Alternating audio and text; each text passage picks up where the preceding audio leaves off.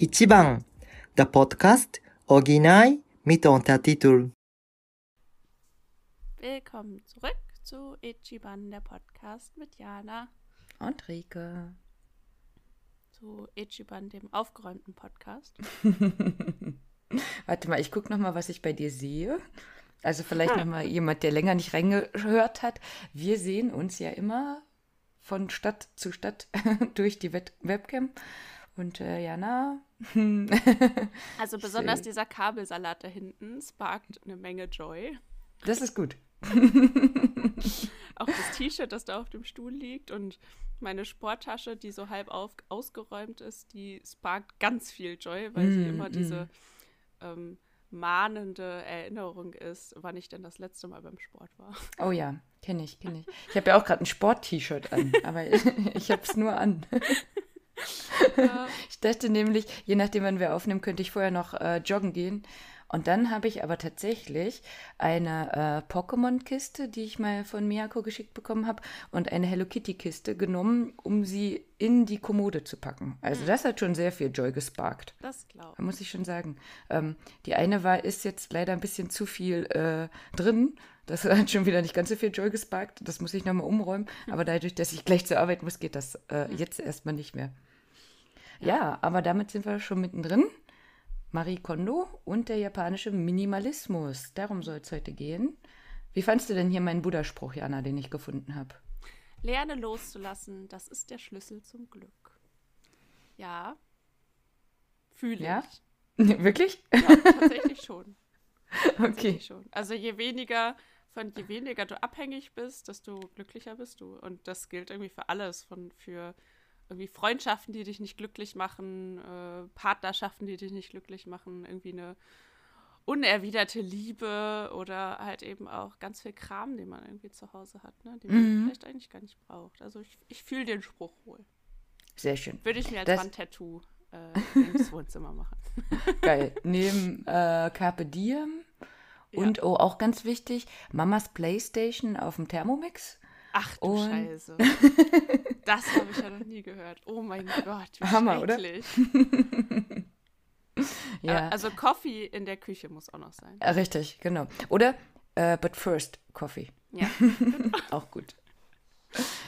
So, ne, wir bleiben beim Thema. Also, Marie. Gerostet, die Wandtattoos in ihrem Zimmer haben. Wir haben oh euch trotzdem. Ja, ja, wir haben euch alle lieb. Und wenn das für euch Joy sparkt, dann ist das für uns vollkommen okay. Ähm, für uns sparken andere Dinge, Dinge Joy, die wiederum bei anderen nicht so gut ankommen. Hm. Also, ich habe nämlich zum Beispiel Chantal gefragt, ähm, wie sieht's denn aus, Marie Kondo? Ich spreng jetzt mal euren Netflix-Account und habe das da bei denen geguckt. Und äh, da meinte sie, ah, ist das nicht die kleine Nervige mit der hohen Stimme? Hm, ja, das ist eine Japanerin. Ähm, und also sie fand das mit diesem äh, eben genau das, weil wie heißt das denn jetzt auf Deutsch? Was Freude bringt. Genau, ja. ne? Sparks Joy. Ähm, ein bisschen zu viel mhm. quasi. Und ähm, ich habe dann nochmal für mich gedacht, na, ich glaube, für mich sind es einfach andere Dinge, die mir Freude bringen als mhm. für andere Leute oder so. Und ähm, das ist aber, glaube ich, vollkommen okay. Also sie fand die Serie halt quasi zu viel, weil das immer wieder kommt. Mhm. Und der Spruch kommt ja tatsächlich auch oft. Aber ich habe natürlich auch in den letzten zwei Wochen versucht, mal zu gucken, was ich damit so anfangen kann. Und ich finde es schon ganz cool ähm, ich auch total. Also ich meine, die Serie ist halt sehr ähm, amerikanisiert ähm, mm. durch Netflix. Ähm, also weil, also ich, der Satoshi hat ja gesagt, dass die Marie Kondo auch ganz viel im japanischen Fernsehen war und so. Ähm, ich kann mir vorstellen, dass sie da noch ein bisschen anders dargestellt wurde als jetzt ja. in der Serie. Ähm, hast du auch mal Desperate Housewives geguckt? Ah, ich glaube nicht. Also mal reingeguckt, glaube ja. ich, aber generell. In Desperate Housewives, ähm, in der ersten Staffel, das ist irgendwie eine der ersten Folgen. Also ähm, eine dieser Hausfrauen, Brie, die ist so sehr perfekt. Also diese perfekte Hausfrau mit Perlenkette und ähm, immer hm. gut gekleidet und bla bla. Und ähm, der sagt dann irgendwie zu ihr, dass sie so, dass sie so unnatürlich wirkt und ähm, dass sich ja nicht mal ihre Haare im Wind bewegen. So. Geil. Und ähm, sie wirkt auch immer wie so, ein, wie so ein Roboter irgendwie. Also einfach zu perfekt für diese Welt. Und ich finde, dass Marie Kondo in der Serie auch oft so wirkt. Also so hm. sehr, ähm, ja, sehr künstlich einfach. Also äh, ne, so super freundlich, so super perfekt, so super ordentlich, so super äh, ich weiß nicht, wie ich es bezeichnen soll, dass jede Bewegung, jeder Gesichtsmuskel einfach äh, geplant ist. Also mhm. nichts ist zufällig so. Mhm. Ähm, das kann ich sehr gut nachvollziehen. Aber grundsätzlich ja. diese ganzen Aufräumtipps und ähm, alles, was sie so sagt, wie man aufräumen kann und so, da, das finde ich einfach super hilfreich und gut.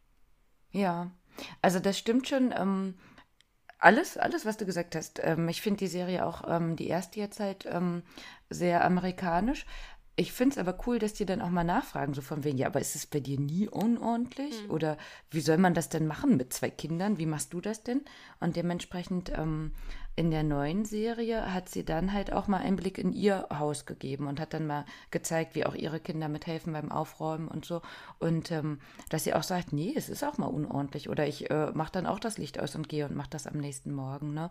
Ähm, also das stimmt schon. Sie, sie wirkt, also das meinte Satoshi ja auch vom Aussehen her, auch schon Richtung äh, Zen-Mönch quasi, äh, von dem, was sie anhat, wie sie sich kleidet und wie sie sich verhält. Ähm, ich denke, das ist dann in dem Moment auch eine gewisse mhm. Rolle die sie da einnimmt. Ne? Aber ähm, dass man, dass alles, was sie da macht, äh, ihr Freude bereitet, das sieht man auch. Ja, ja auf jeden mhm. Fall. Komm, wir erzählen mal erstmal ein bisschen über die Marie, wer sie denn ist. Mhm. die Marie. Denn sie ist eine japanische Aufräumberaterin. Das ist tatsächlich auch ein Feld, das ich jetzt schon öfter auch mal hier in Deutschland gesehen habe. Also, dass es mhm. tatsächlich mhm. Leute gibt, die zu dir nach Hause kommen und dir helfen aufzuräumen. Ähm, Pflegestufe 1. Ja. Aber ja, fernab von diesem, das ist eher sowas, was sich jemand gönnt, der zu viel Geld auf dem Konto hat. Mhm. Aber Marie Konto ist geboren am 9. Oktober 84 und ähm, hat in Tokio gelebt, ist dann nach San Francisco, wohnt jetzt in LA ähm, in den USA. Äh, sie hat mit fünf begonnen, Hausfrauenmagazine zu lesen. Also ja, wahrscheinlich eher angeschaut. Ähm, mit 14 hat sie dann wirklich angefangen zu recherchieren übers Aufräumen und hat eigene Übungen in ihrem Zimmer gemacht, ähm, hat dann aber auch ungefragt Dinge ihrer Familie weggeworfen. ähm, kann ich mir vorstellen, dass das nicht immer gut ankommt. Ja, das hat ähm. sie auch mega geschickt gemacht. Ne? Ähm, ich hatte die Hörbücher auch gehört teilweise und da hat sie einfach gesagt, ähm, sie hat das erst nach hinten geräumt, hat dann mal geguckt, ob das immer noch hinten ist. Wenn nicht, dann hat sie es mal noch weiter weggepackt und dann hat sie es weggeworfen. Mhm. Und dann haben die aber gefragt und sie meinte, ja, ich weiß jetzt auch nicht, wo das ist. und da sagt sie aber auch, das bereut sie, dass sie es früher so gemacht hat. Das würde sie nicht mhm. empfehlen, das so zu ja. machen. Ähm, mit fünf, äh, nein, sie hat fünf Jahre als Schreinmädchen an einem Shinto-Schrein gearbeitet und ähm, ist Soziologiestudentin gewesen und äh, war an der Tokyo Women's Christian University ähm, und war da Reinigungsberatung. Da hat sie die schon aufgemacht, ne? Ja. Ihre Reinigungsberatung hm, mit 19. Und ihre Abschlussarbeit hieß Aufräumen aus der Genderperspektive und hat dann eben die KonMari-Methode entwickelt, die sie auch äh, als Marke geschützt hat. Ja, krass geschützte Marke, ne? Wir können es ja immer nicht mitsprechen, wir haben aber hier immer schön dieses R. Trademark-Zeichen. Richtig, immer schön hier mit eingebracht, auch wenn ihr es nicht seht. KonMari R-Methode. ähm, 2010 hat sie ihr erstes Buch geschrieben, The Magic of Cleaning Up Life. Und das wurde auch in mehr als 14, äh, 40 Ländern äh, übersetzt und hatte eine Gesamtauflage von 13 Millionen Exemplaren. Mhm. War auch ähm, ein Bestseller. Und äh, inzwischen gibt es drei Bücher und eins davon sogar als Anime. Genau, das Magic of Cleaning Up Life, das äh, hat sie einmal mit Illustration und inzwischen gibt es das auch komplett als Anime. Cool. ähm, Ab 2010 ist sie ganz viel in japanischen TV-Sendungen ähm, aufgetaucht, wie zum Beispiel King's Brunch, ähm, die NHK News, Good Morning Japan, Hiro, Hirobi und ähm, Masahiro Nakais Friday Smartphones. 2012 hat sie geheiratet, äh, Takumi Kawahara. Und er, er hat selbst erst noch gearbeitet und ist dann aber ihr Manager geworden äh, was ich auch cool finde. Mhm. ähm, dann wurde sie auch 2015 vom Time Magazine zu einer der 100 einflussreichsten Menschen der Welt ernannt, was ja auch schon ziemlich krass ist. Also einfach ja. nur durchs Aufräumen. Ähm, und auf Netflix ist 2019 eben das Aufräumen mit Marie Kondo ähm, erschienen und wurde auch für zwei Emmy Awards nominiert. War auch eine Zeit lang echt dann überall, ne? Also überall sind mhm. diese Memes entstanden, äh, die äh, mit dem, wie sie da auf dem Sofa sitzt und dann it, it sparks joy oder was? Ja, oder I love oder, mess. Ja. Richtig, genau. ja. Und das war auch wirklich eins der besten Memes 2019 laut mhm. Times, ne? Ja. Also dieses I love mess. Ja, es war schon überall irgendwie in aller Munde, ähm, diese Serie. Und ähm, inzwischen gibt es äh, halt eben die KonMari Media ähm, Inc.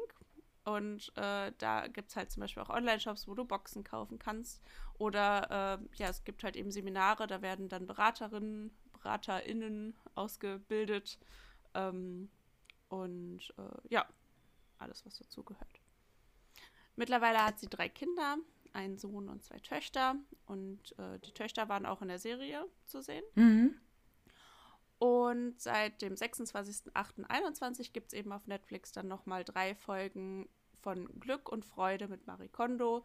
Da wird dann, ähm, gibt es dann auch Einblicke irgendwie nochmal in Job und Familie und Genau, also wie du genau gesagt hattest, dass es halt nicht nur Aufräumen quasi ähm, des eigenen Bereiches ist, sondern dass das über viel mehr nochmal hinausgeht. Mhm. Na, also dieses eine Pärchen äh, mit den Amerikan äh, japanischen Wurzeln, die Amerikaner, ähm, die gesagt haben, nö, das passt für mich. Ich komme nach Hause, wir setzen uns aufs Sofa und reden gar nicht mehr. Also wenn wir wollen, dann reden wir und wenn nicht, dann nicht. Mhm. Und dann am Ende aber ähm, zu sagen, nee, eigentlich, wir reden jetzt ganz schön viel.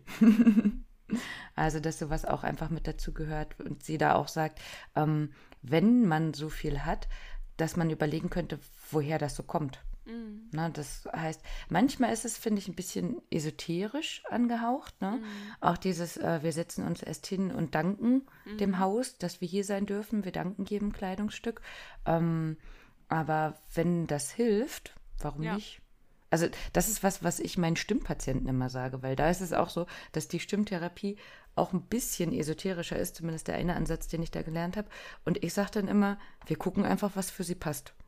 Weil ja, ich bin ja? ja, ich verstehe das aber auch schon, weil viele Dinge ja, also gerade auch was das Aufräumen oder Ordnung und so angeht, ähm, also zu, ich weiß nicht, wie es bei anderen ist, aber bei mir ist das immer gerade Abbild meiner Psyche. Wenn es mir richtig gut geht, dann ist alles super aufgeräumt und wenn es mir schlecht geht, ist halt alles sehr unaufgeräumt und irgendwie so Dinge anzuhäufen oder so kommt ja auch oft aus irgendeinem äh, Bedürfnis so. Entweder weil man halt vielleicht mal als Kind zu wenig hatte oder weil man äh, sich eine Zeit lang nicht leisten konnte, weil man irgendwie äh, zu wenig Liebe erfährt, weil man zu wenig Glück hat, äh, äh, also sich glücklich fühlt. Also jeder kennt das, glaube ich, äh, dass wenn man dann bei Amazon mal schnell was bestellt hat, dann ist man erstmal für eine kurze Zeit glücklich. Und Richtig. wenn es ankommt, dann ist man nochmal glücklich. Aber eigentlich hat man dieses Ding absolut nicht gebraucht und jetzt liegt es irgendwo rum.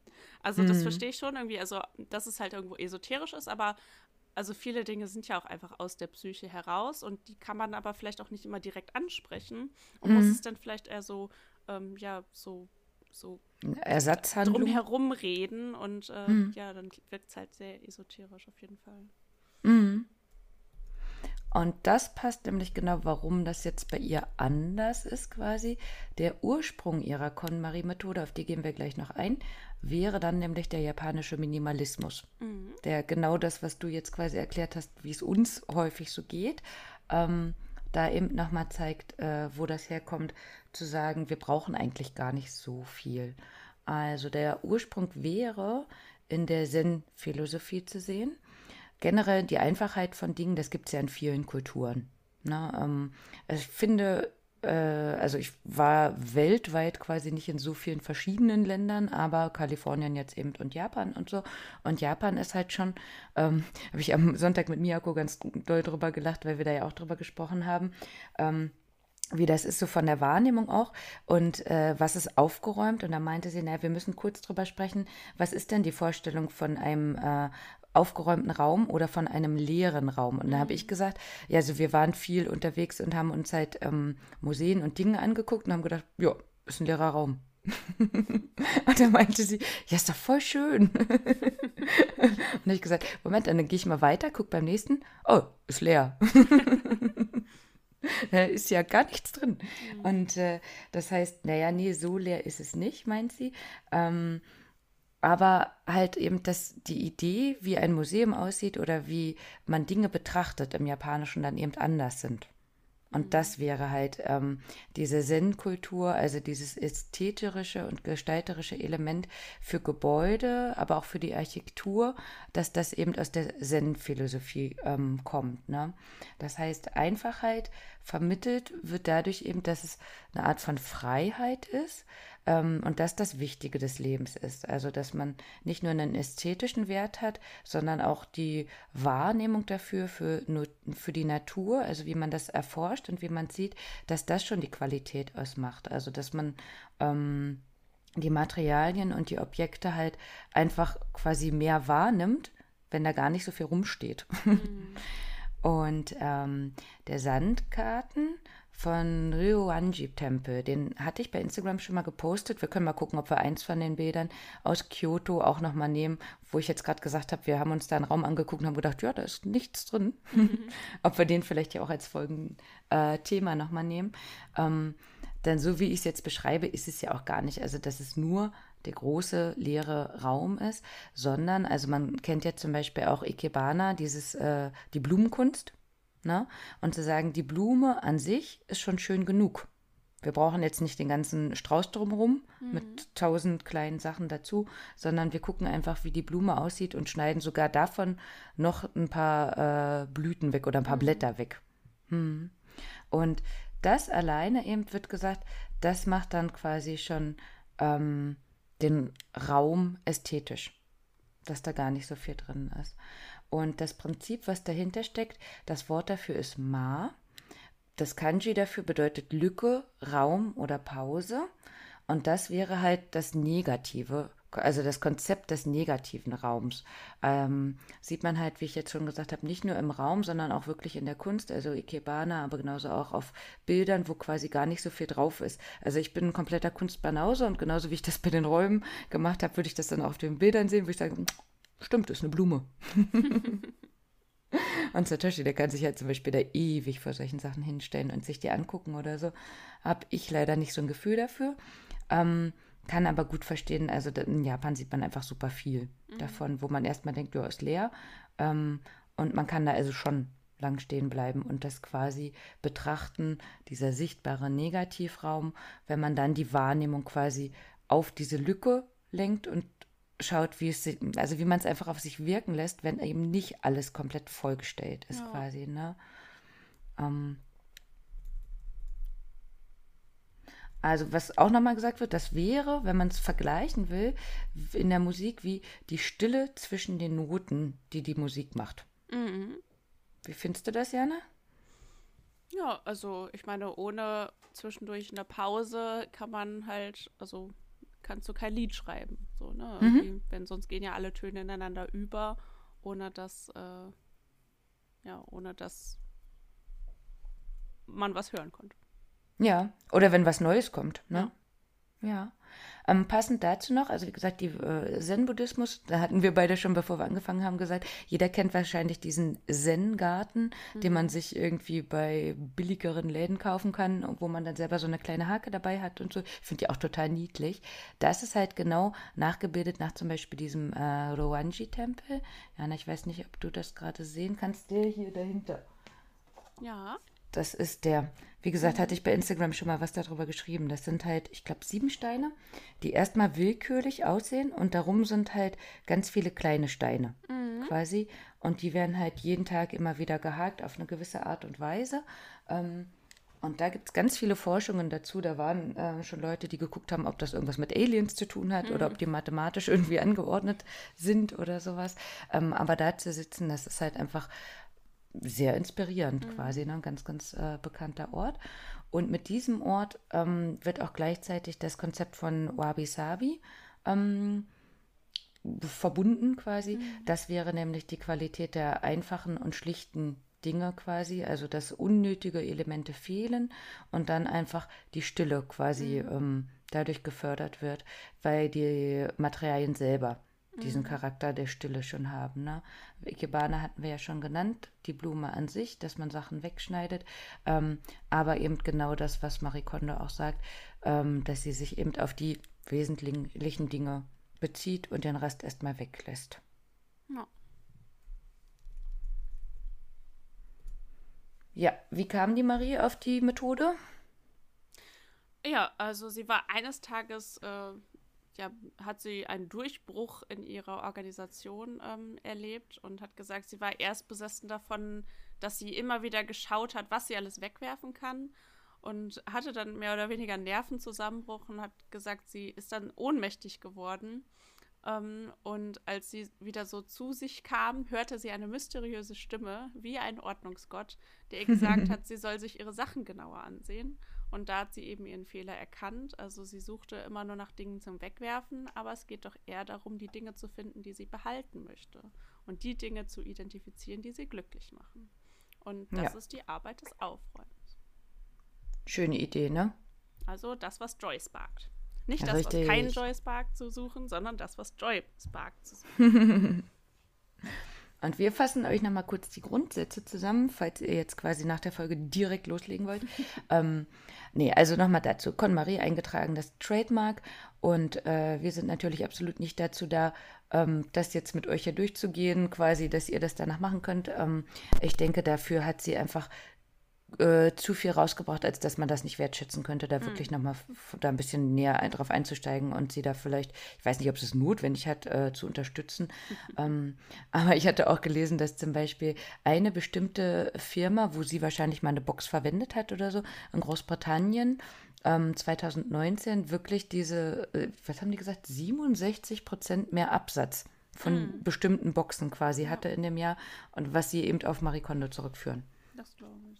Ja, also von daher, wir nennen euch die Grundsätze, heißt aber nicht, dass ihr dann direkt loslegen könnt, sondern nur einfach, dass wir denken, ähm, das ist eine gute Idee, da nochmal näher reinzuschauen.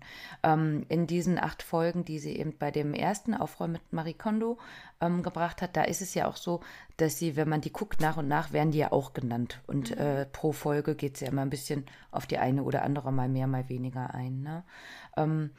Als erstes wurde nochmal gesagt, alles auf einmal in kurzer Zeit und perfekt aufräumen.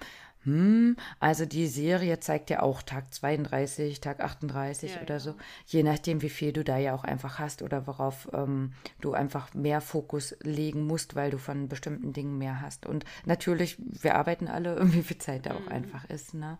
Ähm, aber was ich halt ganz cool finde, sie sagt, man soll eine bestimmte Reihenfolge einhalten. Als erstes kommen immer Kleidung, Taschen und Schuhe. Der Grund dafür ist, sie macht das so, dass sie sagt, ähm, damit hat man nicht so viel Verbindung. Also das heißt, es fällt einem mhm. leichter, da Dinge wegzuwerfen. Ne? Weil wenn danach Bücher kommen und man hat vielleicht ein Buch, wo man mehr dran hängt oder so, danach kommen dann Unterlagen, Dokumente. Als viertes der restliche Klam, genannt Komono. Ähm, da gehören auch Haushaltsgeräte dazu. Und als letztes erst Erinnerungsstücke. Das heißt, mhm. da ist man einfach schon einen gewissen Weg gegangen, dass man schon eine Idee hat, wie es geht, dass es einem dann auch leichter fällt, gewisse Erinnerungsstücke auszusortieren. Ne? Das ist auch was, wo ich mich immer ganz schwer mit tue. Ich finde immer richtig schlimm Geburtstagskarten. Mhm. Also es gibt ja irgendwie, also man muss ja irgendwie immer eine Geburtstagskarte halt mit verschenken, wenn man irgendwas schenkt. Und erstmal ist das ja auch eine, eine tolle Sache und es gibt ja auch echt schöne Geburtstagskarten und es gehört auch irgendwie dazu und ist auch schön. Und dann hat man diese Geburtstagskarten zu Hause. Mhm. Und jedes Mal denkt man sich so, ich werde wahrscheinlich nie wieder reingucken und es mir mhm. durchlesen. Ich werde sie jetzt auch nicht einrahmen. Sie kommt dann immer in irgendeine Schublade oder in irgendein Regal oder sowas. Und dann hat man diese Geburtstagskarten irgendwie noch zehn Jahre lang oder so rumfliegen. Und man fühlt sich einfach schlecht, die wegzuwerfen. Aber ja. sie haben ja ihren Zweck erfüllt. So, mhm. ne? die, die, haben, die waren Teil deines Geschenks, du hast dich darüber gefreut. Und jetzt darf sie gehen. Mhm. das ist immer ganz schlimm. Ja, ganz kurz dazu, liebe Jana. Also, mein Freund und ich gucken jetzt Atypical ah.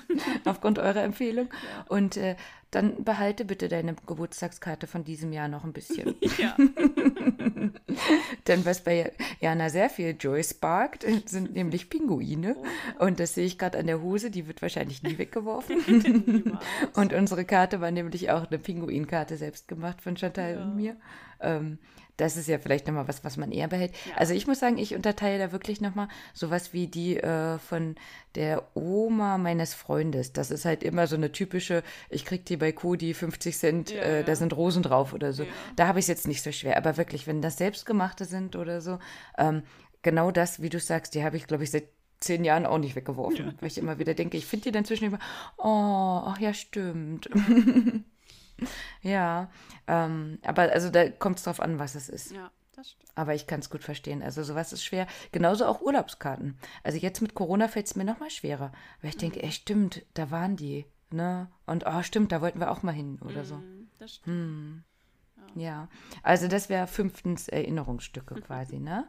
Ähm, aber, wie du es auch schon angesprochen hast, du tust ja in eine Schublade und äh, dazu sagt Marie Kondo, alle Dinge dieser Kategorie soll man auf einen Haufen gesammelt äh, quasi erstmal rausholen, denn man hat ja meistens nicht nur einen Raum, wo man sagt, da habe ich jetzt die Dinge drin, sondern das verteilt sich auf mehrere Räume. Also wenn man jetzt mit den Kleidungsstücken anfängt, dann hat man ja vielleicht in der Garderobe auch noch welche oder im Keller oder so.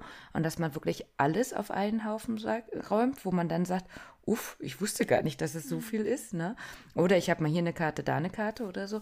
Alles zusammen, dass man da dann einmal das Volumen sieht. Und das ist hier ganz wichtig, um da so ein bisschen abgeschreckt äh, zu werden, wie viel es denn wirklich ist. Und um dann aber auch den Überblick zu haben, wo man es dann später hinräumen kann. Und jetzt kommen wir zu diesem äh, Sparkling Joy Moment, mhm. Sparking Joy Moment. Ne? Also sie sagt, man soll wirklich alles einmal in die Hand nehmen und dann entscheiden, macht es mich glücklich, wenn ich diesen Gegenstand in die Hand nehme. Japanisch, das Verb wäre tokimeku. Ähm, das heißt, das Herz schlägt schneller wegen Freude. Das heißt, häufig wird das romantisch gesehen, also deutsche Übersetzung wäre dann sowas wie Schmetterlinge im Bauch. Ne? Ähm, aber man kann es im Japanischen auch eben nehmen, wenn das Herz so hüpft. Also es muss nicht nur romantisch sein, sondern das kann auch eben so verwendet werden, ähm, wie sie es jetzt auch nimmt. Ne? Also inzwischen gibt es andersrum auch einen äh, englischen, ein englisches neues Verb, nämlich to kondo. das wäre dann den Schrank aufräumen. Ähm, aber ihres äh, Spark Joy oder eben dieses Tokimeku ist im Japanischen sehr bekannt. Ähm, ich finde immer ganz toll, wenn ähm, ich sowas lerne, deswegen will ich das euch auch nochmal weitergeben. Jana, ich zeig dir mal kurz was. Mhm. Guck mal, kannst du mal beschreiben, wie ich meine Finger gerade halte? Also die beiden? Also fast so ein bisschen, als würdest du diesen Pistolen-Move machen, aber, mhm. aber weil du es so schräg nach oben machst, ist es vielleicht eher wie, ich weiß nicht. also der Finger, der Zeigefinger zeigt nach oben und ja. der Daumen kommt hier so dran, ne? Der, der liegt quasi in der Mitte vom Zeigefinger, ne? Dieses Zeichen, wenn man den Finger so nach oben nimmt, den Daumen an den Mittelfinger heißt, das nennt sich im Japanischen Kyun. Und wenn man das einmal sieht, dann sieht man es ganz oft bei jüngeren japanischen Personen, mhm. ähm, aber auch zum Beispiel Hitoshi Matsumoto, den hatten wir schon mal bei Dokumentary und irgendwo anders auch. Ähm, den sieht man auch, wenn man Kyun eingibt. Also ähm, deutsch geschrieben wäre es K-J-U-N, japanisch ähm, in Katakana geschrieben. Also Ki, dann das kleine Yu und das N. Ähm, das steht auch genau für sozusagen Tokumeke, also ähm, wenn das Herz höher schlägt. Mhm. Sieht man ganz oft in äh, Anime, Manga, aber eben, wie gesagt, auch so YouTuber oder irgendwer, der quasi zeigen will, ich mag dich. Oder eben, das bringt mir Freude gerade oder so, ne? Also auch eher das Romantische dabei gesehen, ne? Wenn äh, vielleicht zwei sich unterhalten und man würde das zeigen oder so, gibt es das auch. Mhm. Ähm, Finde ich es eigentlich ganz niedlich. Also wenn man dann nochmal sieht, ähm, große Gefühle zu zeigen, ist halt nicht sehr japanisch, aber wenn vielleicht ein Mädchen das einem Jungen zeigt oder so, mhm. wäre das vielleicht eine kleine Idee von, guck mal. Mhm ohne dass man groß was sieht oder so. Niedliches Zeichen auf ja. jeden Fall. Quasi steht dafür, ähm, wenn etwas Joy sparkt. also, das heißt, ähm, wir behalten das, wenn es dieses Kyun-Gefühl gibt. Oder wenn wir sagen, nee, das gibt's nicht. Und da sagt sie aber auch schon, wenn man nur überlegen muss, dann gibt es das anscheinend nicht. Mhm. Ähm, dann würden wir es ja quasi wegwerfen. Darüber können wir uns gleich nochmal drüber unterhalten. Ne? Wegwerfen finde ich nämlich ein bisschen hart. Ähm, aber dass man den Gegenständen dankt, ja. die man weggibt quasi, ähm, um da auch einfach zu zeigen, auch wenn ich dich jetzt nicht mehr habe, du hattest trotzdem Zweck. Und da finde ich ganz cool, ähm, es ähm, geht mir genauso und dir vielleicht auch, Jana, ich habe so ein paar Sachen, ähm, die hatte ich noch nie an. Also mhm. Also mein Hintergrund ist einfach, ich habe Freizeitklamotten, das sind dann häufig Metal-Shirts oder halt Wrestling-Shirts oder Kawaii-Shirts oder so. Ähm, und ich habe Arbeitsklamotten. Mhm. Und Arbeitsklamotten, die sind bei mir häufig dunkelblau, dunkelgrün, dunkelrot, vielleicht dunkellila oder so. Mhm. Meine Hosen sind alle schwarz, meine Oberteile sind alle fast einfarbig, dunkelbunt. aber alle äh, richtig dunkelbunt, das klingt gut. Ähm, warum? Ich arbeite viel mit Kindern und ich denke, wenn ich nur schwarz an hätte, hm, fände ich es, glaube ich, nicht ganz so gut, gerade für den ersten Eindruck. Ähm, ich denke aber auch, wenn ich nur zwölf Sachen hätte oder so, und ich habe ja immer jeden Montag die gleichen Patienten, mm. jeden Dienstag die gleichen Patienten.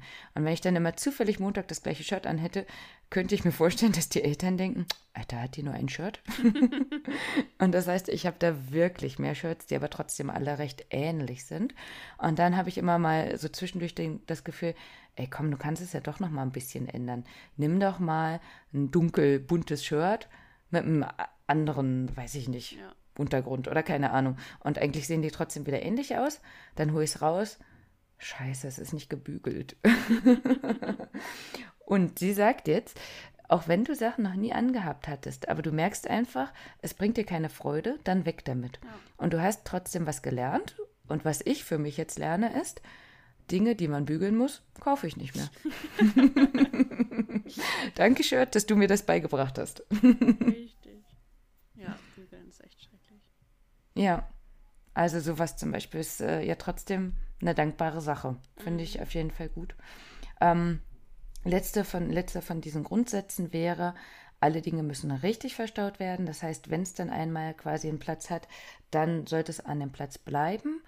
Und sie hat dann noch eine bestimmte Methode des Faltens.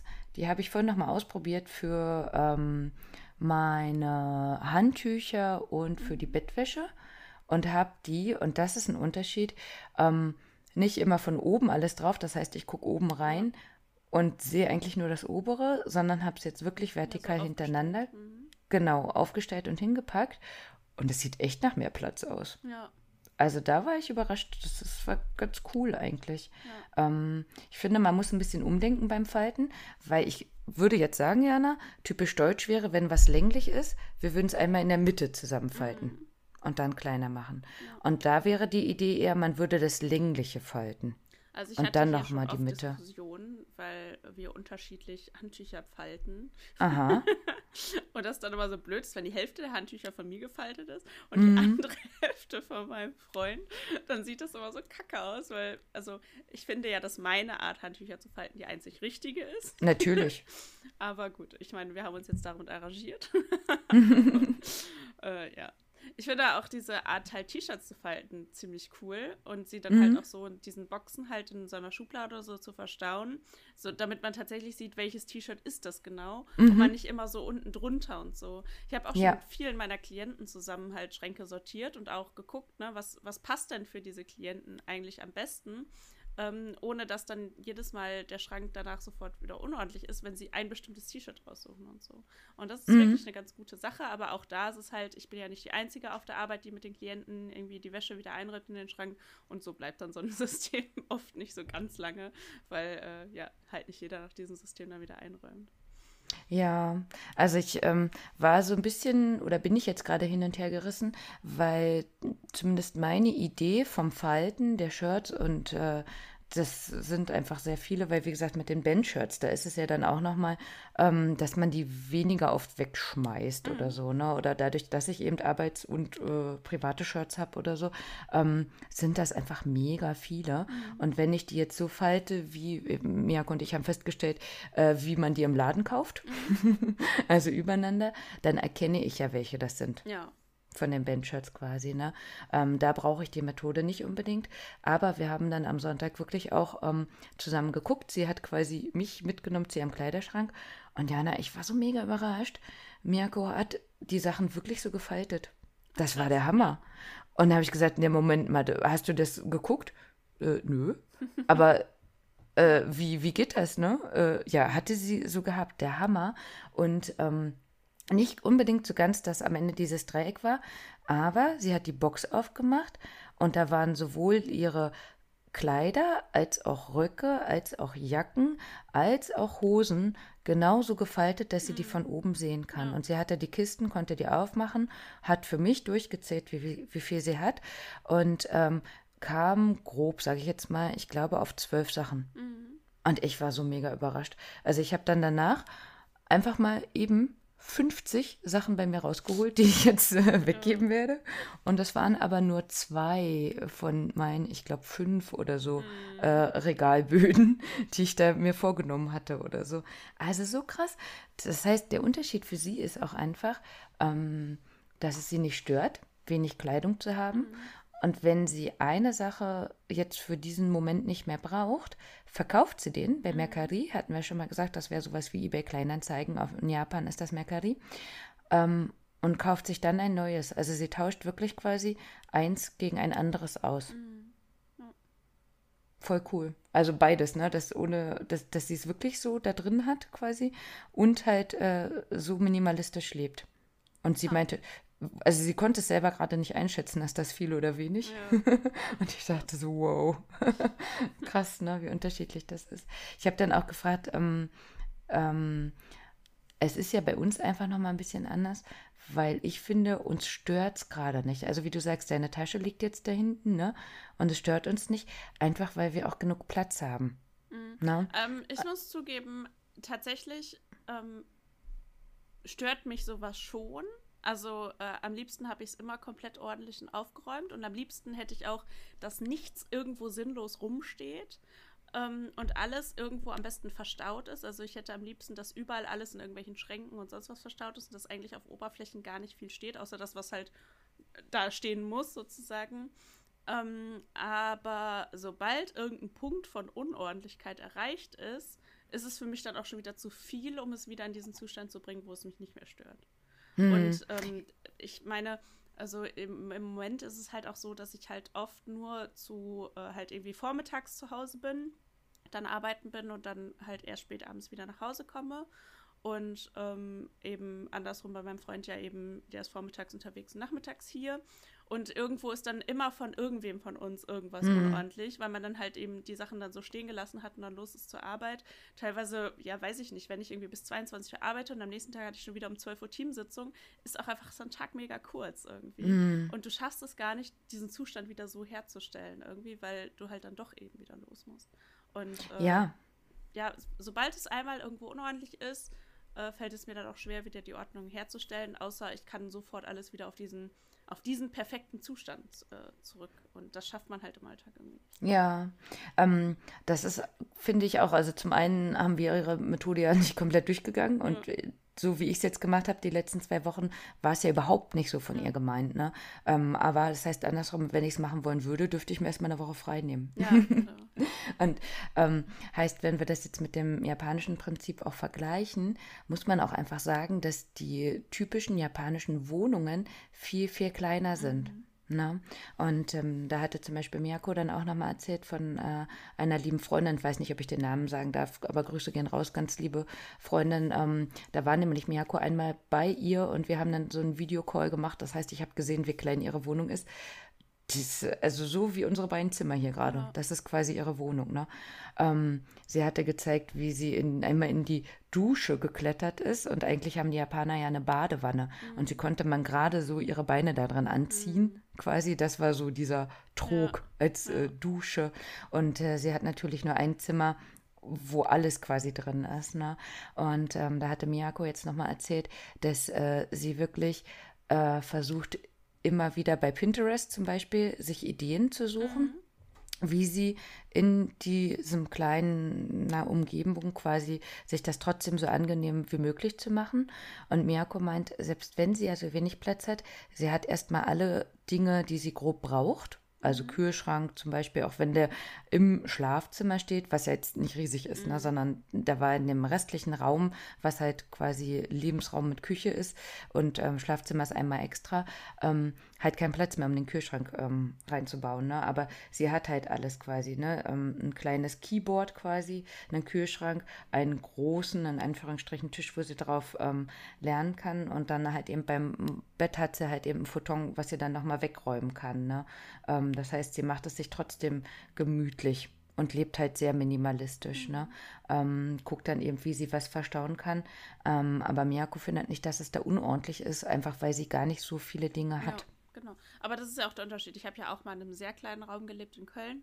Also da hatte ich zwölf Quadratmeter. Das war halt auch, ähm, also Wohnzimmer, Schlafzimmer, Esszimmer, Küche. Also alles wirklich in diesen zwölf Quadratmetern.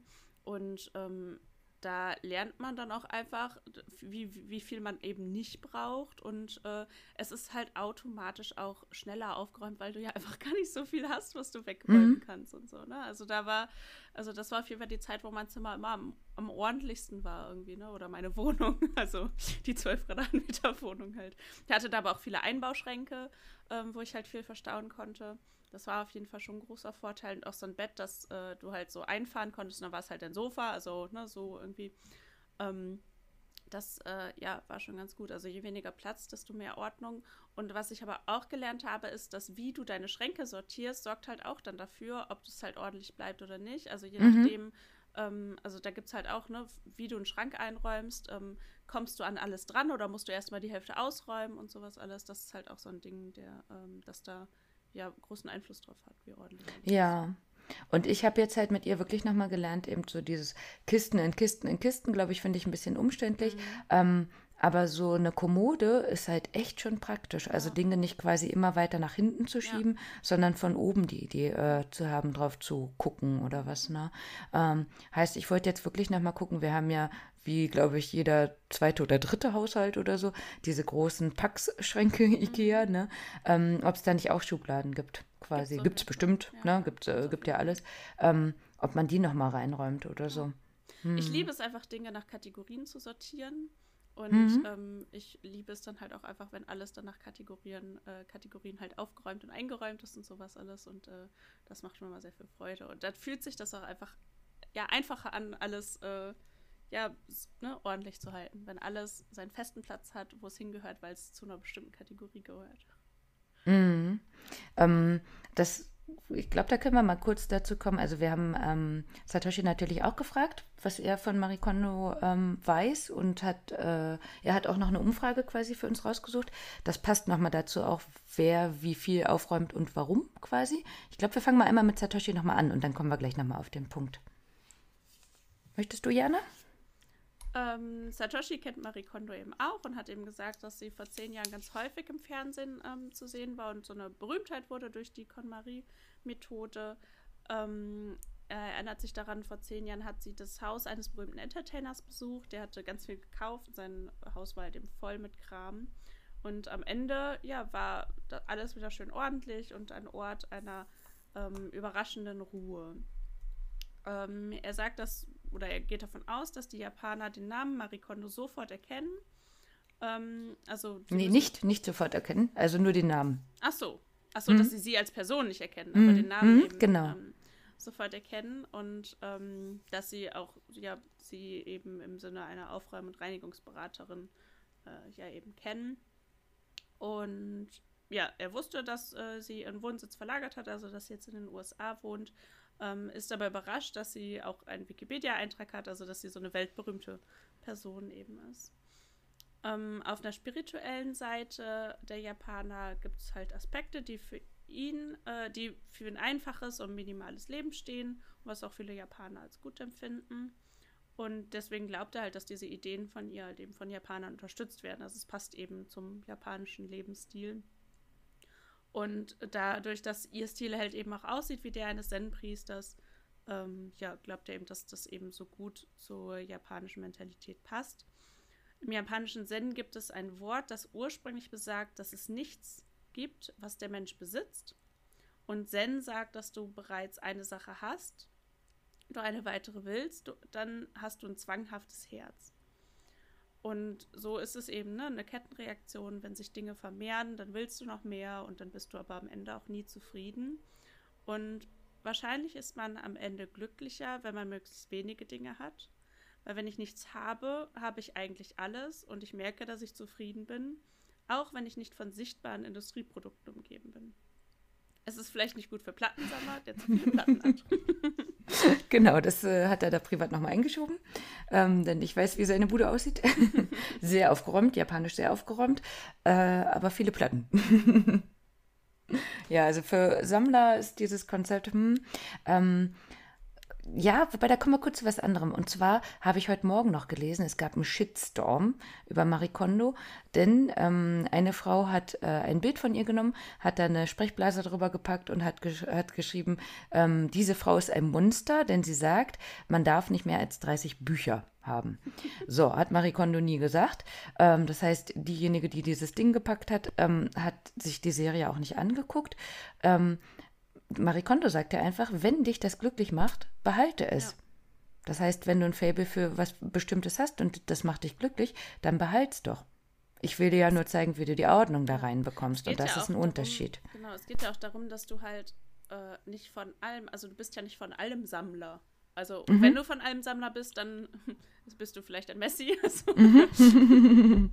ich meine, das ist ja eine ernsthafte Krankheit tatsächlich. Richtig. Ähm, aber sowas entwickelt sich ja auch und ähm, sowas gibt es ja auch, ich sag mal so, in Abstufungen. Also, ne, wie gesagt, jemand, der halt immer ständig das Bedürfnis hat, Sachen zu kaufen und Sachen zu haben, der, äh, da geht es vielleicht nicht tatsächlich um die Sachen, sondern vielleicht um etwas, das dahinter liegt oder so. Und ähm, jemand, der jetzt, ich, oder es gibt wahrscheinlich wenige Leute, die gleichzeitig so ein großes Interesse daran haben, Bücher zu sammeln und so ein großes Interesse daran, Platten zu sammeln und so ein großes Interesse daran haben, Ü-Eier-Figuren zu sammeln und so ein großes, also irgendwo, ab irgendeinem Punkt wird es ja nun mal krankhaft. Also ich mhm. glaube auch, dass, dass kein Mensch da diese tatsächliche Energie dann für hat, so viel Interesse für diese verschiedenen Sachen ähm, ja, Richtig. zu haben.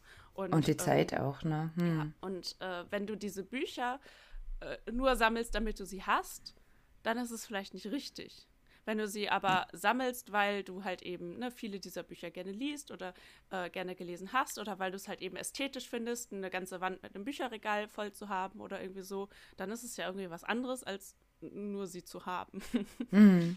Genau, genau. Ne? Und das ist ja dann auch einfach was Persönliches, was für jeden auch anders sein kann. Ja. Genau. Na, wenn der eine das doof findet, dann das ist ja egal, wenn du reinkommst und du sagst, ja, und das erfüllt mich mit Freude. Ja. Mhm.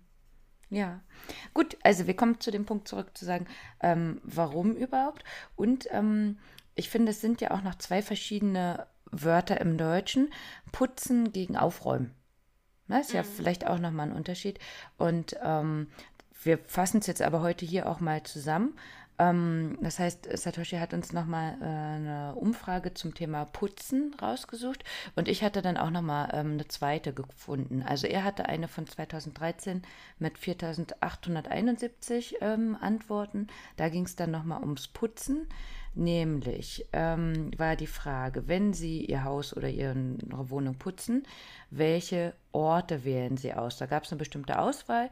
77 Prozent haben gesagt, als erstes nehme ich mein Zimmer quasi, dann das Bad und danach das Wohn-Esszimmer und die Toilette war auch mit auf dem dritten Platz.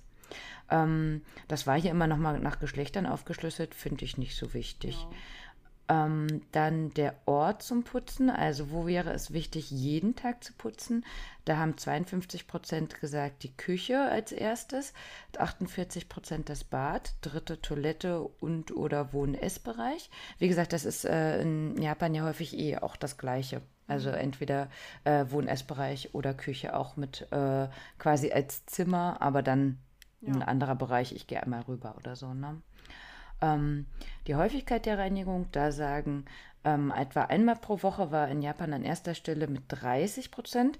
Können wir jetzt gerade schon mal dazu sagen, da haben anscheinend nicht so viele geantwortet, weil wir nur auf 52 Prozent kommen. Mhm. Ähm, das war nämlich in Deutschland 21 Prozent mit einmal pro Woche. Ähm, Japan an zweiter Stelle zwei bis äh, dreimal pro Woche. Das war in Deutschland nämlich 66 Prozent.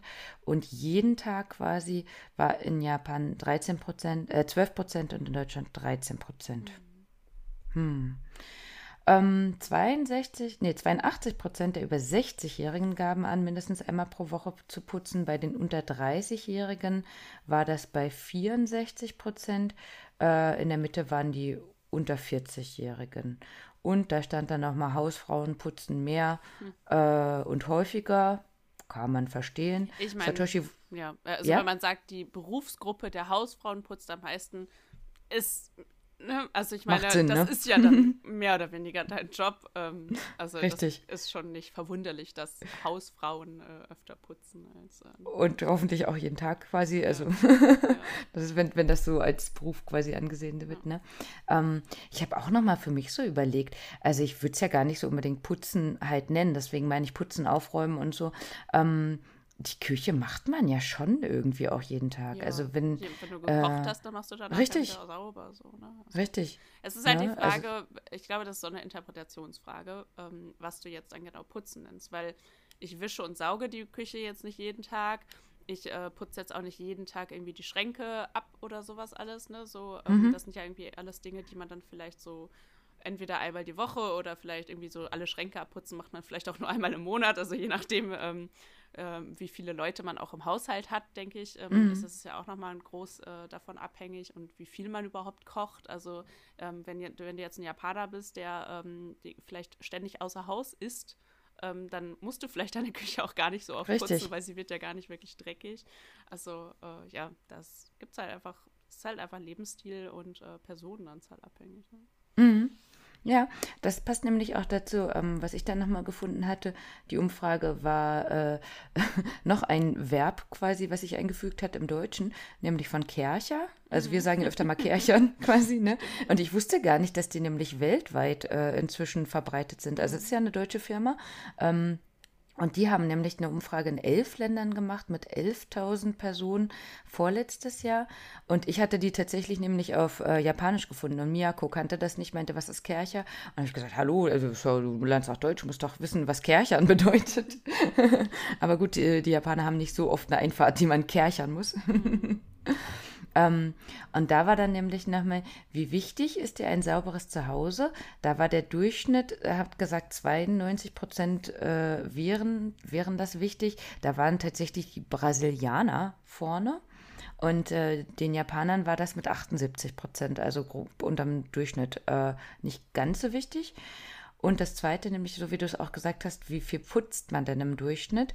Ähm, witzigerweise waren da die Umfrage-Minutenwerte von dem, wie es Deutsch ausgewertet war, ein bisschen anders, als wie es mhm. Japanisch ausgewertet war. Also ich habe jetzt die japanischen genommen.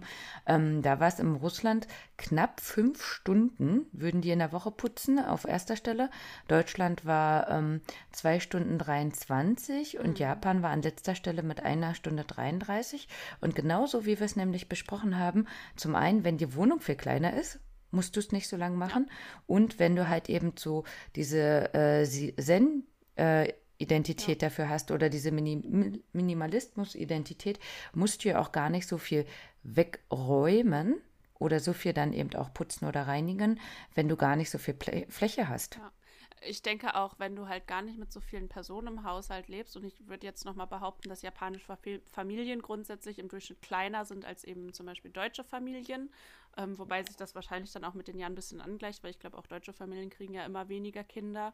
Mhm. Ähm, aber grundsätzlich schätze ich auch mal, dass es auch davon abhängig ist. Also es macht halt einfach einen Unterschied, ob du zwei oder drei Kinder hast oder vielleicht nur ein Kind hast, ne? Wenn mhm. du irgendwo mitten in Tokio in so einer kleinen Wohnung wohnst. Oder so. Richtig, oder wenn du halt eben wirklich schon zwölf Stunden arbeiten bist, ja. dann ähm, bleibt nicht mehr so, auch nicht mehr so viel. Genau, auch für beides, ne? Also weder zum Dreckigmachen noch zum Putzen. Was ich mich da dann vielleicht noch frage, ist, wie üblich ist es eigentlich, eine Haushaltshilfe zu haben als japanische Familie? ähm, weil das ja in Deutschland schon was relativ Normales ist.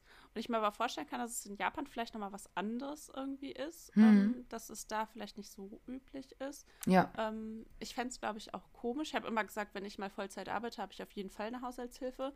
Weiß aber gar nicht, ob ich es tatsächlich machen würde, weil es irgendwie merkwürdig ist, wenn du weißt, dass jemand deinen Kram irgendwie putzt, weil auf der einen Seite willst du dann ja nicht im Haus sein, wenn gerade jemand für dich putzt. Aber auf der anderen Seite mm. ist es mhm. auch komisch, jemandem die Schlüssel deiner Wohnung zu geben und dann mm. äh, kommt ja an zum Putzen, wenn du da, äh, wenn du nicht da bist.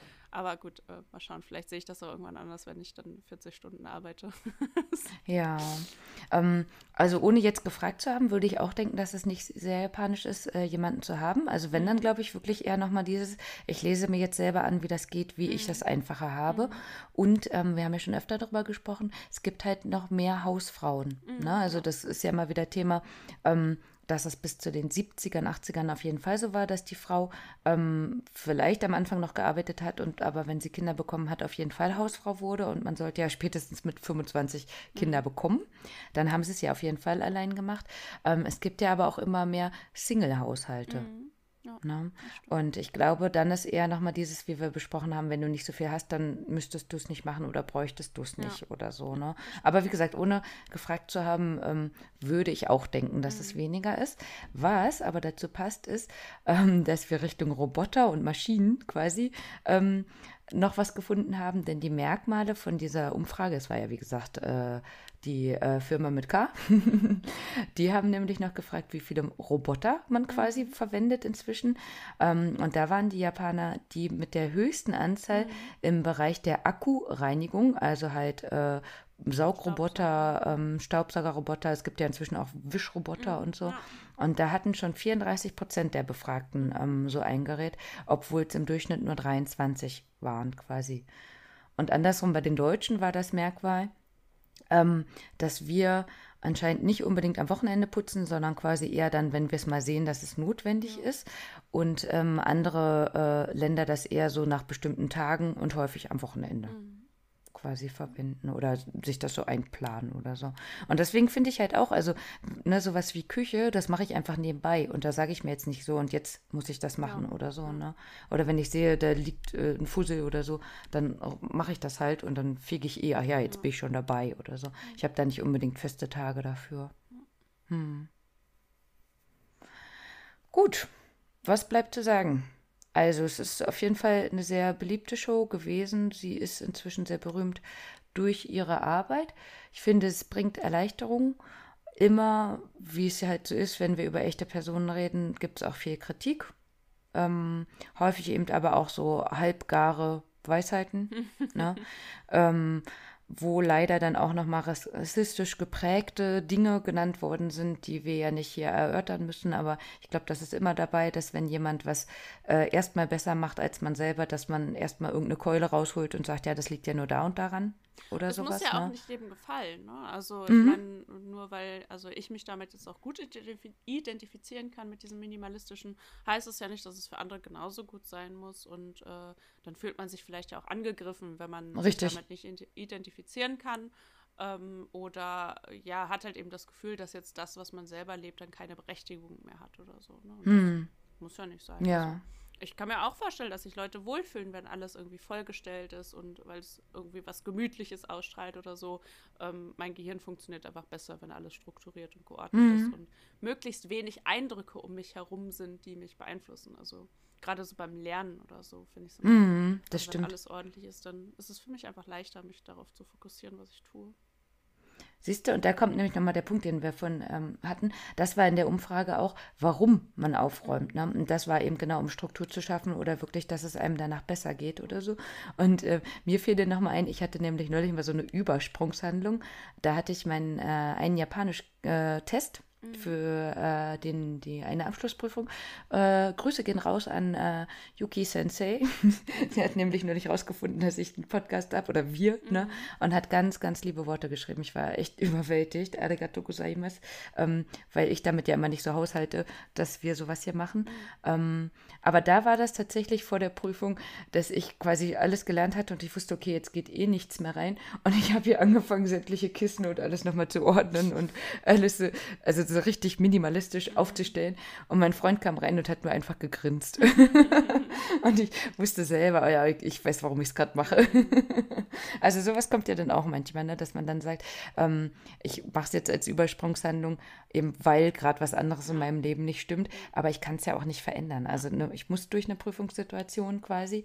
Ähm, und genauso, und das ist nicht als Kritik zu sehen, aber ähm, ich denke, unser deutsches Gehirn funktioniert auch einfach so, dass wir sagen, manche Dinge sind Gebrauchsgegenstände. Ja. Und zum Beispiel unser Wetter ist hier äh, nicht so beständig wie das japanische.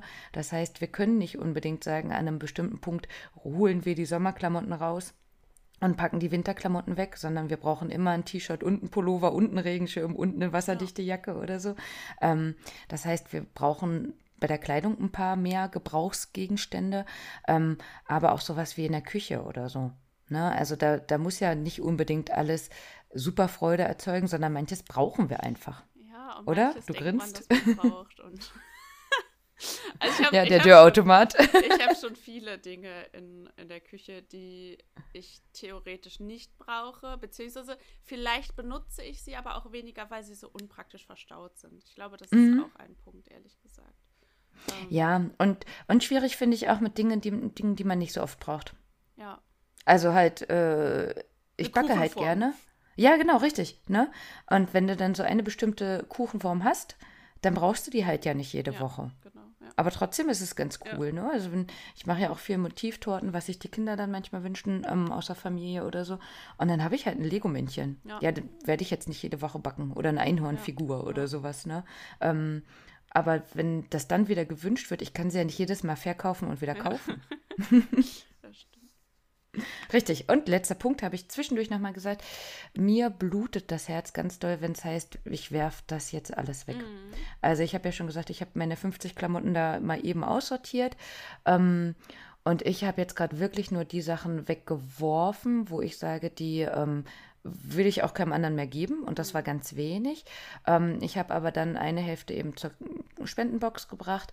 Ich äh, werde halt in der Familie nochmal fragen, ähm, ob die nicht nochmal was haben. Denn ich habe gehört, meine Nichte fängt jetzt an, schwarz zu tragen. Und meine Schwester meinte, das hätte ich ja nie gedacht. ähm, aber alle wollen gerade so werden, also ihre Töchter wollen gerade so werden wie Tante Rike. Oh, Süß, ne? Ja, ja, kawaii. Das möchte ich doch unterstützen, wenn das Ja. geht. Ähm, und äh, den Rest würde ich dann gern wirklich irgendwie an, wenn es dann gebraucht und genommen wird, irgendwie wohltätige Zwecke Ja. spenden. Aber alles wegzuwerfen, das kann ich Nee, nicht. das finde ich auch nicht gut. Tatsächlich habe ich auch einfach, also ist es auch manchmal leichter, Sachen einfach zu verschenken. Also ich habe schon sehr oft, also auch als ich aus Köln weggezogen bin, habe ich einfach super viele Sachen bei eBay Kleinanzeigen reingestellt. Ich habe nämlich im fünften Stock gewohnt. und, ähm, Sehr gut. und ich wusste, ich kann da vielleicht noch 10, 20 Euro für bekommen. Aber ich habe jetzt auch einfach gar keinen Bock mehr, mich damit zu beschäftigen. Ich habe es einfach für umsonst reingestellt, aber immer dazu geschrieben, das muss aus dem fünften Stock ohne Aufzug im Altbau abgeholt werden. Und dann war es mir einfach egal, weißt du? Und ich habe Mhm. alles losgeworden. Also die Leute sind gekommen und ich glaube, viele Leute davon sind gekommen und haben es danach bei eBay Kleinanzeigen verkauft. Aber ganz ehrlich, ist ist, so. mir auch vollkommen egal. Ich brauchte diese paar Euro dann jetzt, also ich meine, ne, ob, also Mhm. Geld ist immer gut, aber das war es mir einfach nicht wert. Äh, ne? So, Hauptsache, es war weg und äh, es hat noch irgendwo bei jemand anderem Joy gesparkt. Und wenn es halt Ja. nur Joy gesparkt hat, weil sie dafür Geld bekommen haben. So. Ja, aber dann haben sie ja auch den Aufwand betrieben, Ja, das genau. zu machen, ne? Weil genau das ist es mein, meins nämlich auch. Ich habe so schon viel zu wenig Zeit, weil ich so viel Freizeitstress habe. Mhm. Und ähm, das ist es mir nicht wert, mich dann noch mit Leuten rumzuärgern, die ähm, auf 20 Cent irgendwas äh, Ja, runter- noch runterhandeln wollen ähm, und dann danach sagen, ja, das war ja doch eine Ecke kaputt Ja, oder so. ja. Ne? Und, oder dann Da- kommen sie einfach nicht oder so. Ah, Mm. jetzt äh, mein Auto springt nicht an, äh, Ja. meine Katze sitzt im Baum. Äh, Ja, genau. ich. Aber das ist eine gute Idee, da vielleicht auch nochmal Pakete zu machen. Einfach sagen, nimm's jetzt Ja. mit und dann sortier's selber aus oder so. Coole Idee. Also das ist auch noch eine Sache. Hm? Sehr schön, sehr schön. Gut. Also ich bin zufrieden. Ja. Ich habe dadurch nochmal einiges gelernt und werde es umsetzen, auch wenn das nicht alles geht und nicht alles sofort. Ähm, und wenn es einfach nur ist, zu sagen, okay, ich kaufe jetzt nichts mehr, was ich bügeln muss. Ja, also ähm, genau, also das habe ich aber auch irgendwann angefangen. Also ähm, ich habe ja eine Zeit lang relativ viel gearbeitet, aber relativ geringe Ausgaben gehabt, ähm, habe aber viel nachts gearbeitet und ähm, hatte dann viel Langeweile und habe dann viel gekauft. und damit habe ich dann auch irgendwann angefangen, Sachen nicht mehr einfach zu kaufen, sondern zum Beispiel auf eine Liste zu schreiben. Also wenn ich jetzt irgendwie gerade in diesem Moment das Gefühl habe, boah, ich brauche das unbedingt. Und dann schreibe ich auf so eine Liste und ähm, nach einer Woche gucke ich nochmal drauf und gucke, brauche ich das wirklich immer noch? Oder ist dieses Gefühl gerade weg? Also gerade wenn man halt in einer anderen Situation dann nochmal drauf guckt, nicht schon wieder nachts, wenn du Langeweile hast, sondern Dann irgendwann, brauchst du es. irgendwann nachmittags oder so mal. Und ähm, damit habe ich dann auch auf jeden Fall aufgehört, viele Dinge zu kaufen. Weil man ja doch Mhm. irgendwie viele Dinge, gerade jetzt im Moment, wenn man irgendwie auf Instagram guckt und ständig Sachen von Influencern oder einfach nur durch die Werbung, die man so bekommt, äh, sieht, da denkt man ja ständig, oh, das ist aber toll, das brauche ich auch. Und das erstmal auf eine Liste zu schreiben und dann irgendwie nach einer Woche zu gucken, ist dieses Bedürfnis immer noch da. Und wenn es dann aber noch da ist, dann glaube ich, hat es auch eine Berechtigung, dass man sich kauft. Und wenn es aber nicht mehr wirklich da ist, dann äh, ja, hat man sich mal wieder irgendwie 23 Euro gespart, äh, trotz des 20% Rabattcodes. ja, ja, ja, das ist auch, ja, das, oh, da hast du recht, das stimmt. Ja, also ich glaube, was ich mir gerade so vornehme, ist einfach ähm, von mich von ein paar Sachen noch zu trennen. Mhm dabei zu hoffen, dass es jemand anderem noch mhm. Freude bringt. Und wenn ich dann eben mir was Neues hole, selber zu gucken, bringt es mir Freude auf Dauer. Und äh, ich muss ganz ehrlich sagen, also so Kawaii-Sachen, wir waren am Wochenende auf der Comic-Con, keine Empfehlung. Oh. Ähm, aber ähm, da hatten sie nur eine Sache, die mich wirklich angesprochen hat, quasi, was ich auch nicht brauche, aber ich habe ein neues Essstäbchen, eine schlafende Katze, oh. quasi, also Essstäbchenhalter. Ja, ne? Ja. Und ähm, das ist dann halt auch, dass ich denke, ich brauche es nicht, aber es äh, bringt mir ja, Freude und genau. es war klein und ich habe ein neues quasi. Ja. Ähm, sowas werde ich nicht aufhören. Ja. Aber halt große Sachen oder halt Bücher, wo ich denke, ja, die will ich irgendwann mal lesen und ich kaufe mir die jetzt schon oder so, da merke ich einfach, da habe ich, glaube ich, schon vorher aufgehört, das zu machen. Und ähm, gewisse Dinge werden wir nicht rauskriegen, also auch nicht aus unseren Freunden, ne? weil wenn ich äh, mal anfänglich gesagt habe, mein Freund hat ungefähr 800 Spiele, hat er vielleicht inzwischen 850 mhm. oder so. Ne? Aber auch er stand neulich davor und hat geguckt, was er dann doch mal verkaufen ja. könnte das, oder so. Ne? Genau, und das ist ja auch noch irgendwie so ein zweiter Tipp, ähm, wenn du dann was Neues kaufst, dass du immer eine Sache aussortierst und dann eine Richtig. neue kaufst oder so. Ne? Gerade genau. bei Klamotten ist das, glaube ich, so eine Sache, die man ganz gut machen kann, so ähm, Ne, irgendwie, also ich habe es jetzt äh, zum, zum Beispiel im Moment, weil wir jetzt in, innerhalb von zwei, drei Jahren auf super vielen Hochzeiten waren, aber dann halt auch teilweise auf Hochzeiten, die im gleichen Kreis oder so, wo du dann vielleicht nicht schon wieder das gleiche Kleid anziehen mm. willst oder so. Und jetzt habe ich so viele Kleider mittlerweile in meinem Kleiderschrank, die ich vielleicht dann einmal für diese Hochzeit angezogen habe, aber dann nie wieder. Und das auch solche Sachen, ne? wenn man dann wieder auf eine Hochzeit eingeladen ist, man will sich mm. oder muss sich äh, wieder ein neues Kleid kaufen, dass man halt eins der anderen Kleider halt, ne, entweder zur Kleiderbox, äh, weiß ich nicht, bei eBay Kleinanzeigen, irgendwo im Bekanntenkreis verschenkt oder was weiß ich, ähm, halt einfach aussortiert, weil das äh, ja, erleichtert dann einfach so ein bisschen äh, die Sortierung im Schrank. Ja, ja. Das klingt gut. Wir gehen erstmal nur noch auf eine Hochzeit. Dann äh, können wir nochmal die Kleider tauschen. Und dann, äh, ja, das ist auf jeden Fall eine Idee, das so für die Zukunft zu machen. Und vielleicht, wenn äh, Marikondo was Drittes rausbringt, dann können wir uns ja hier nochmal zusammensetzen und mal gucken, wie das inzwischen bei uns aussieht. Genau. wir sagen danke fürs Zuhören. Ja, danke. Gebt uns gerne wie immer Rückmeldung. Wie sieht das bei euch aus? Was äh, hortet ihr? Was lernt ihr? Was sollen wir noch wegwerfen? Oder was habt ihr für einen Tipp? Genau. Würde ich jetzt sagen. Danke fürs Zuhören Gut. und tschüss, bis zum nächsten Mal. Arigato, ciao.